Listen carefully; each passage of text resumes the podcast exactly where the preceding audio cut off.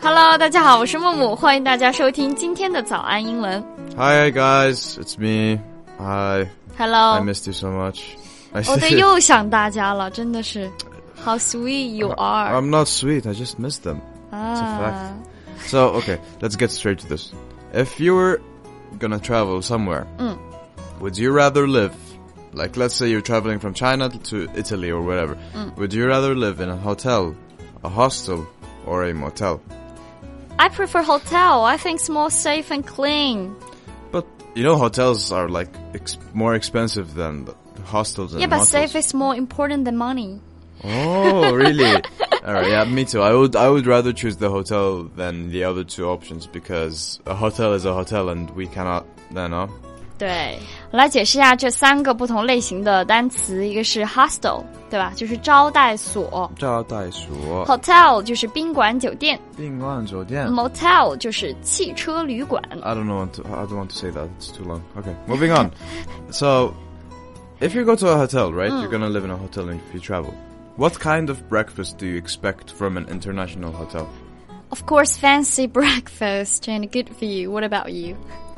A, what? A, a Good fancy view. A good view. no, I mean like I already experienced a fancy hotel. you know, I'm so. experienced a lot. 我有很多钱。Ah, 对，呀。这个欧队非常的有 Oh, 钱，我没有就是住过钱。 five star hotel 真 and seven star hotel，真的没有钱。住过这个欧队住过七星级酒店。Have you ever stayed in a seven star hotel? I did, I did Oh， more more than once. Share experience for us. Well, okay. all right. I'm sorry. Don't 别生气啊。 好，没生气，说吧。 All right. So a, a five star hotel Oh. and a seven star hotel. A seven star hotel is basically the same as a five star, but Mm. what you feel is you feel a bit fancy because 就更加奢华一些。 yeah, it's a seven star hotel. They come in and be like, "Hello, sir. We'll, we'll take care of you" and stuff like that. And then you go to your room, and it's very nice and clean. It's like Uh, so- a five star hotel, but just a bit fancier. I have a question. Sure. Do they have different breakfast to provide between five star and seven star?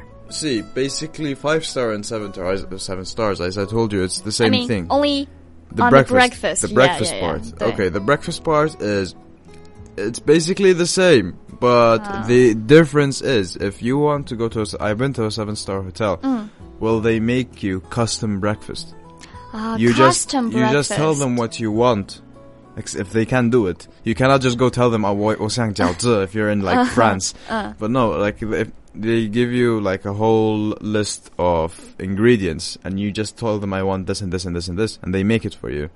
And then it's like a buffet. You can order as much as you want. That's a seven star hotel.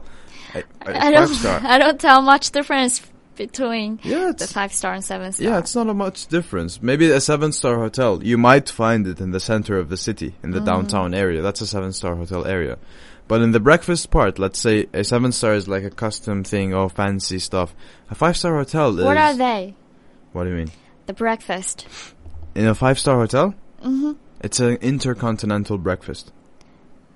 So you can choose different kinds of Everything. breakfast Ah, in different countries. It's like a buffet. A buffet. 啊 you just go 就是那 in- 种自助餐。 Yeah, you just go in and you find every dish you can imagine from from the western part of the world, and sometimes Asia. Do they pro? 啊 they provide Asian They food. do provide. I, I once I once saw I think a baozi or a jiaozi Ah. in one of the hotels. I think was in- I was wondering, do you need to use your room card to get your breakfast? see you do not need to use your room card. I've never used my room card to you know to go to breakfast. But what you have to do is Mm. Tell as- them your room number. Yeah, you have to go down to the breakfast area and then you give them your room number. After giving them your room number, they would uh, put a specific amount of money Mm, uh, to your room number. And when you check out from the hotel, you have to pay this amount because it's breakfast. Or sometimes, you know, in booking hotel or whatever, uh, booking.com or whatever website you use, they give you something called free breakfast included. Yeah. Where you just go, just tell them your room number,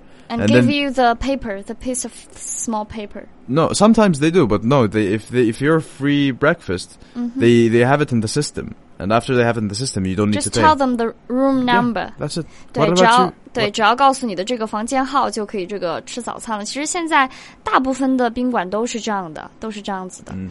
you want to know the breakfast in China's Yes, fancy please. hotel? Well, before fancy hotels, before hotels. Oh, before hotels. What do you have for breakfast in China?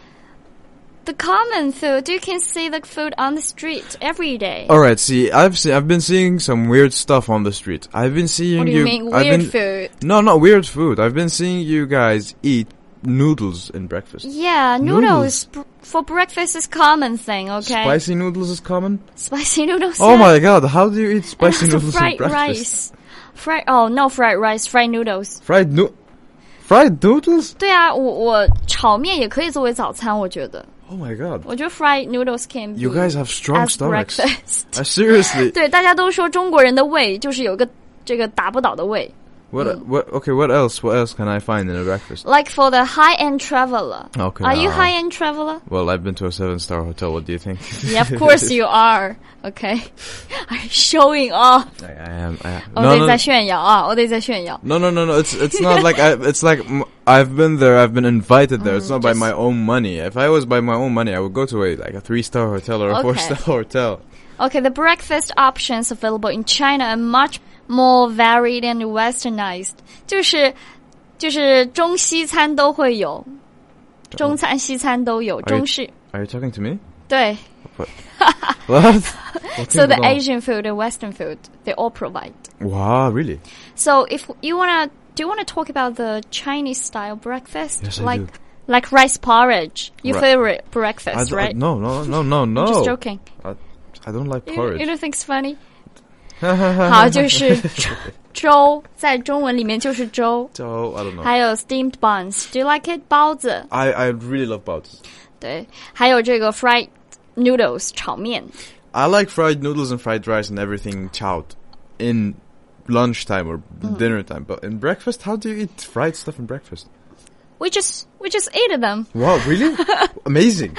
So there are two things I want to recommend it to you. Oh, right, yeah. 油条，Do you know that is basically a fried dough stick A fried dough stick. and 豆浆就是 soy milk. Uh, I don't like soy milk. So the two are matched to- very well. Really? So in a way, here's a local version of toast and milk. it's yum. the Asian version of so- Ah, nice, nice, very smart. Okay. I like that. So have you ever lived in Airbnb? Never, Never. never. Oh, I lived twice in Xi'an and Shanghai. They Wait. don't provide breakfast. You have Airbnb in China? Of course. What do you think, China? what do Seriously? you think of China? No, I think I think like you have a different application, not Airbnb. I thought Different app- Airbnb was like focused in America and Of Europe. course, no. It's uh, the worldwide app. Whoa. Okay, I'm gonna next time I'm gonna use Airbnb. 这个 O Day 真是太让我生气了，居然不知道我们中国还可以用 Airbnb。 Airbnb, we're giving you free advertisement. Send money to our accounts, please. All 爱 right. 彼迎 What? ，the Chinese name of it， What- Ah. what is it called? 爱彼迎。 I being I don't know what your name is, but you have to send money. All right. So So how do you eat fried noodles? I can't even imagine. Like how do you eat fried noodles for breakfast? 就是 O Day 还是不理解我们早餐为什么还可以吃面啊，还可以吃炒面。 Yeah, uh, other than the fact that I'm not believing you guys eat fried rice and fried noodles for breakfast, uh, I want to conclude today's podcast by telling you guys that we've learned a lot today. We've learned what kind of breakfast do we find in some hotels. You've also learned that I have a lot of money and I live in five, five, seven star hotels and stuff like that. And uh, Mumu like scolded me about not knowing Airbnb.